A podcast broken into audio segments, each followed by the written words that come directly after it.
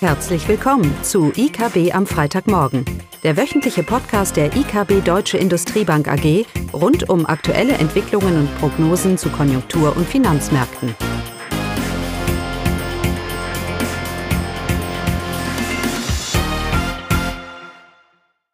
Willkommen zu IKB am Freitagmorgen. Heute in voller Besetzung mit Klaus, Caroline und mir, Eugenia. Ja, und heute steht vor allem die deutsche Wirtschaft im Fokus. Da kamen ja viele Zahlen heraus, über die wir uns unterhalten wollen, rückblickend und nach vorne schauend. Und am Ende werden wir wahrscheinlich nicht darum herumkommen, auch etwas über die Zinsentwicklung zu sagen. Aber starten tun wir mal mit einem Rückblick.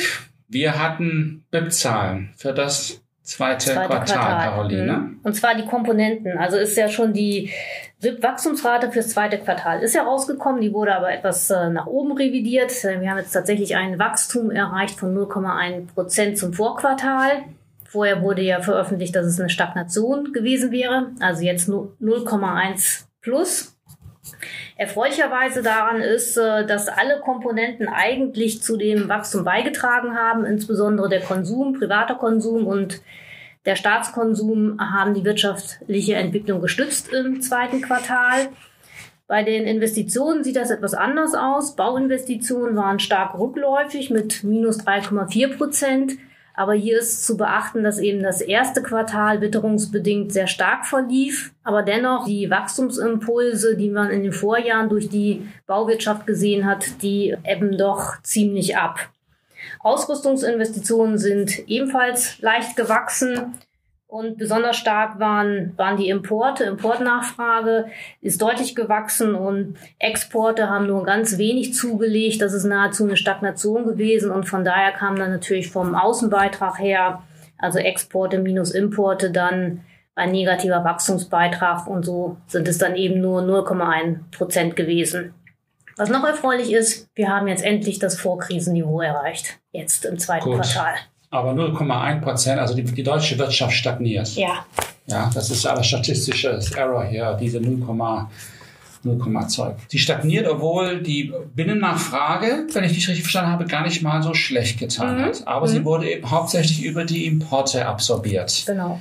Stichwort Reisen, Tourismus und so weiter. Vielleicht auch da eine, eine wichtige eine wichtige Rolle gespielt hat. Ja, in dem Kontext, wir kommen ja von 0,8 im ersten Quartal jetzt auf eine Stagnierung und wir erwarten eine Schrumpfung der Wirtschaft im dritten und im vierten Quartal. Ich denke, diese Meinung, die festigt sich mehr und mehr und wie wir ja immer wieder betonen, ist diese bevorstehende Rezession oder in der Rezession, in der wir jetzt vielleicht sogar schon, schon sind, absolut notwendig, um die Inflations, äh, den Inflationsdruck in Deutschland und in der Eurozone in, in Griff zu kriegen, umzulenken.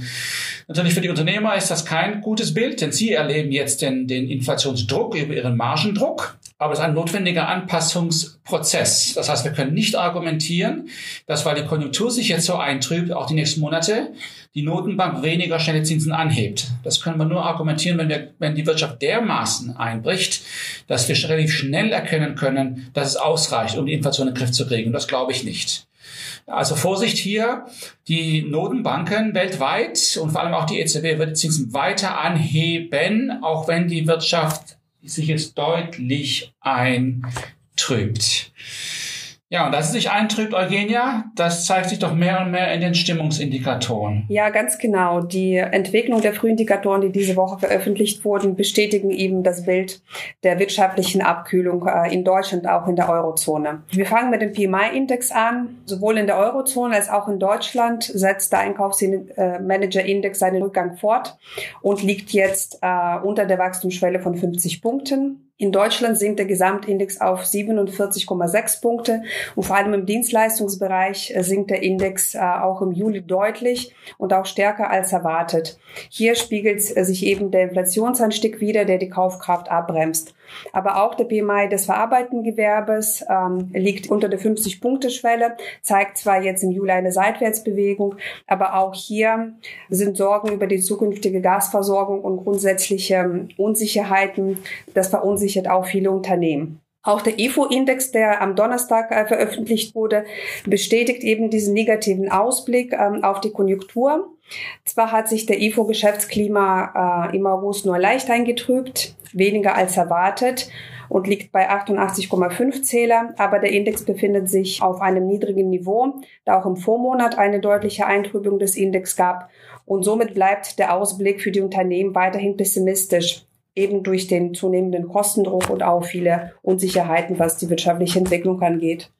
Genau, das heißt, wir hatten die, die Eintrübung den, oder den Rückgang im IFO, verursacht durch, die Ukra durch den Ukraine-Konflikt, den steigenden Energiekosten. Und ich erwarte, dass in den kommenden Monaten der IFO weiter relativ auf einem relativ niedrigen Niveau bleiben wird, vielleicht sogar noch, noch weiter zurückgeht, weil jetzt eben die realwirtschaftliche Komponente mehr und mehr auch noch dazu hindurch, hindurch dringt. Also das Bild bleibt da sehr eingetrübt. Wie gesagt, äh, aus einer geldpolitischen Sicht oder aus Sicht einer Inflationsprognose ist das ein absolut notwendiger Prozess. Und auch die Fed spricht ja jetzt nicht mehr davon, dass sie ein Soft Landing versucht hinzubekommen, sondern sie sagt, dann muss man halt eine leichte Rezession äh, akzeptieren. Ja, die einzige Notenbank aus meiner Sicht, die ehrlich ist, ist die Bank of England. Die sagt klipp und klar, wir gehen in eine Rezession rein und wir heben die Zinsen weiter an, damit wir auch sicherlich in eine Rezession reingehen. Und das, diesen Weg werden alle, alle Länder gehen, gehen müssen. Die Frage ist nur, wie aggressiv die Notenbanken jetzt schon oder dann später agieren müssen. Okay, aber Stichwort Zinsen und Unternehmervertrauen, da können wir noch mal ganz kurz einen Schlenker zu den Investitionen machen. Caroline, du hast ja gesagt, dass die Ausrüstungsinvestitionen leicht gestiegen sind. Mhm. Wenn man sich das aber anschaut, im Kontext auch im Kontext zum BIP, also die Investitionsquote, und wenn man sich das so historisch auch anschaut, dann ja, dann gab es da vielleicht so einen leichten Anstieg. Aber die Investitionen liegen ja immer noch deutlich unter Vorkrisenniveau. Du hast gesagt, wir sind beim BIP auf Vorkrisenniveau. Bei den Ausrüstungsinvestitionen, Privatsektor, das was ja uns, äh, ähm, das was wichtig ist, wenn es um den Klimawandel geht, um die Neuausrichtung der Industrie, dann brauchen wir massive Investitionen äh, in Ausrüstung. Ja? Da ist das Bild doch relativ mau. Da liegen wir noch über fünf Prozent unter Vorkrisenniveau. Also auf der einen Seite sagt mir jeder jeden Tag, wie viel Investitionsbedarf es gibt und dass wir den Kapitalstock in Deutschland zum größten Teil abschreiben können, um den Klimawandel hinzubekommen. Und auf der anderen Seite gucke ich mir die Zahlen an und über Jahre sehe ich eigentlich kaum eine Dynamik. Ich kann das Investitionsverhalten über das BIP-Wachstum und den IFO wie Eugenia gesagt hat, und die Zinsen vollkommen erklären. Da ist keine erhöhte Dynamik hier, dass wir eine ansteigende Investitionsquote, die wir ja brauchen, um ansatzweise diese, dieses Investitionsziel zu erreichen. Bitte? Transmission. Hm? Ja? Genau. Und jetzt kommt diese Eintrübung und das wird auch nicht helfen. Im Gegenteil. Also die nächsten Monate werden diese Investitionen, es ist mir ganz egal, was im zweiten Quartal passiert ist. Die Wirtschaft hat sich noch nicht gedreht und die dreht sich jetzt noch viel mehr. Und diese Ausrüstungsinvestitionen werden zurückgehen. Die Quote und absolut. Davon ist auszugehen. Wenn Unternehmen keine Gewinne mehr machen und der Ausblick sich eintrübt und die Zinsen steigen, dann wird nicht mehr investiert, nur weil man ein Klimaziel in 2030 vor Augen hat. Da müssen Prioritäten gesetzt werden. Und äh, diese Klimaziele oder dieser notwendige Investitionsbedarf für die neu ausgerichtete deutsche Wirtschaft, der wird sich um ein paar, der wird sich einfach, der wird sich deutlich verschieben. Ist eigentlich so ein bisschen traurig, weil auf der einen Seite haben wir die fossilen Rohstoffpreise, die ja richtig reagieren, dank, der Ukraine, dank des Ukraine-Konflikts, deutlich angestiegen, müsste ja eigentlich dann die Veränderung der Wirtschaft beschleunigen. Aber auf der anderen Seite haben wir eben das gesamte Konjunkturbild, das sich dermaßen eintrübt, dass hier die Investitions, eine Investitionszurückhaltung in den kommenden Monaten auf jeden, oder Quartalen auf jeden Fall mit, mit sich bringt. Und je mehr die Regierung in diesem Umfeld gewisse Ziele, Klimaziele forciert, desto mehr werden wir einfach eine Verlagerung der Wertschöpfung in Deutschland äh, sehen. Bei den eskalierenden Lohnkosten, die wir erwarten und der Konjunktur, ist hier, wo sollen Unternehmen das hier finanzieren können und auch wollen auf Grundlage der Profitabilität am Standort Deutschland. Also die Regierung ist hier gut beraten, wie wir es auch mit der Energie machen, vielleicht mal eine Pause einzulegen, was die ambitionierten Ziele angeht, weil es einfach nicht aus privater Sicht, aus Unternehmersicht einfach nicht erreichbar ist, behaupte ich jetzt mal. Vor allem in dem Konjunkturumfeld. Ich muss ja die Gewinne, die hohen Abschreibungen, die ich habe auf meinen Kapitalstock, ich muss die Gewinne irgendwo generieren. Und das Umfeld trübt sich deutlich ein. Das hatten wir auch schon mal die Diskussion über den DAX dass sich die Earnings per Share auch da deutlich eintrüben werden in den kommenden Mo Monaten. Haben wir was Positives zu berichten? Hm? Sind wir so negativ gestimmt? Also aus volkswirtschaftlicher Sicht, als Volkswirt, als jemand, der Inflationsprognosen machen muss, bin ich weiterhin relativ gut gestimmt, dass diese Inflationsrate nächstes Jahr nachlassen wird, auch wenn vielleicht sogar erst vier vorm Komma stehen ja. könnte. Die Bundesbank sagt uns ja, dass die Inflationsrate auf bis zu zehn Prozent ansteigen kann, kurzfristig, wegen diesen ähm, Energiekostenthematik natürlich. Und auch nächstes Jahr, mein letzter Punkt noch die Lohnkosten, die steigen jetzt. Wir hören ja auch die Tarifverhandlungen, was da so abgeht. Und dieser Druck wird nicht nachlassen. Der wird auch nächstes Jahr bleiben. Bei Tarifverhandlungen, Tariflöhne sind immer rückblickend. Es ist die aktuelle Inflation und die rückblickende Inflation, die entscheidend ist. Und wenn wir auch nächstes Jahr, Caroline und Eugenia, eine Inflationsrate von über vier Prozent haben und dieses Jahr eine Inflationsrate über sieben Prozent, dann wird der Lohndruck auch nächstes Jahr bleiben. Vorsicht, es ist keine schnelle, korrigierte Sache. Und da hilft auch das fünfte oder sechste. Wie heißt dieses Paket? Entlastungspaket. So ist das. Dieses Entlastungspaket. Inflationspaket wäre vielleicht der bessere Name. Hilft da auch nicht. Ich habe viel Sympathie, dass die Menschen hier nicht mehr das Geld haben oder es, es eng wird. Aber der Lebensstandard muss sinken mit den aktuellen Konstellationen von Angebot und Nachfrage. Das ist das ganze Ziel dieser Rezession.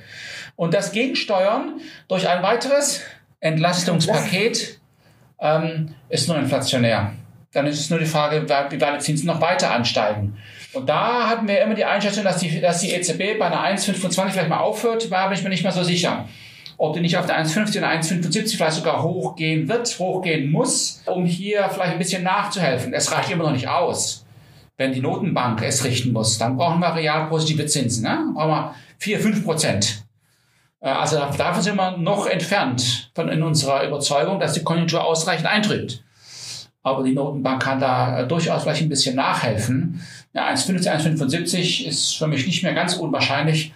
Und dementsprechend auch die Bundrenditen, die angestiegen sind, ist durchaus nachvollziehbar. Das ist ja ein Punkt, den wir wieder machen.